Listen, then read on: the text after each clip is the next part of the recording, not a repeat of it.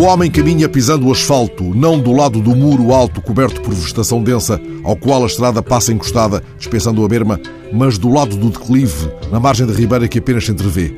O homem, captado pelo repórter fotográfico Nuno Ferreira Santos do Público, está agora a passar perto da árvore, muito perto da árvore, em cujo tronco alguém pregou a placa anunciando a estrada da vergonha.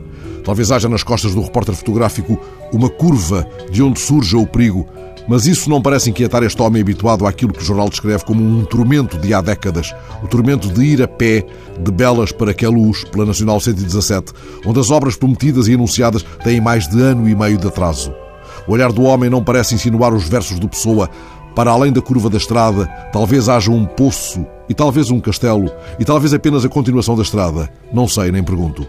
Mas corre, entretanto, uma petição pública por esta estrada e ela é um mural de revolta. Lá está a pergunta de Alberto: quantas pessoas terão de cair ao rio para que alguém com responsabilidade faça o que tem de ser feito? Carlos. Que a luz tem as ruas em obras há mais de um ano. Belas também aprendeu e a Serra da Silveira virou estaleiro. Na Nacional 117 é que ninguém toca. Uma vergonha de estrada. José, é uma vergonha ver pessoas a correr perigo de vida todos os dias, a todas as horas. Saúl descreve a estrada como uma ratoeira para peões e automobilistas, um percurso de morte. É isto numa petição pública perdida na rede. Já uma página de jornal pode ser uma alameda larga ou um beco sem saída, porque nos conduz a um mundo vário e inesperado, ora banhado por luz intensa, ora coberto de sombra.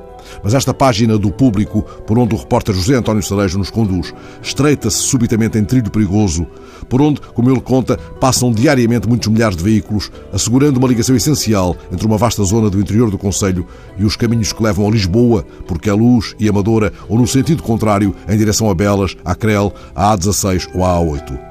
Para os peões e ciclistas que vêm da zona de Belas para Queluz, escreve José António Cerejo, é que não há um palmo de passeio. Aqui e além têm direito a uma nesga de terra, agora de lama, que nem sequer tem a proteção de um lancil.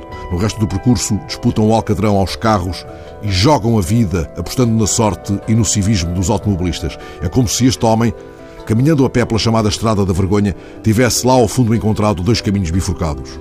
Tomemos que foi isso perto de um bosque, tal como no poema de Robert Frost, porque há ali perto vestígios de denso arvoredo por detrás dos muros da histórica Quinta do Senhor da Serra. Só que, ao contrário do que acontece no poema, o homem fotografado, caminhando sobre a tira de asfalto, ao chegar à bifurcação de caminhos, não seguiu pelo que mais ímpio lhe parecera. E isso fez toda a diferença. O que o poema e o caminho do homem têm em comum é apenas que em ambos é outono.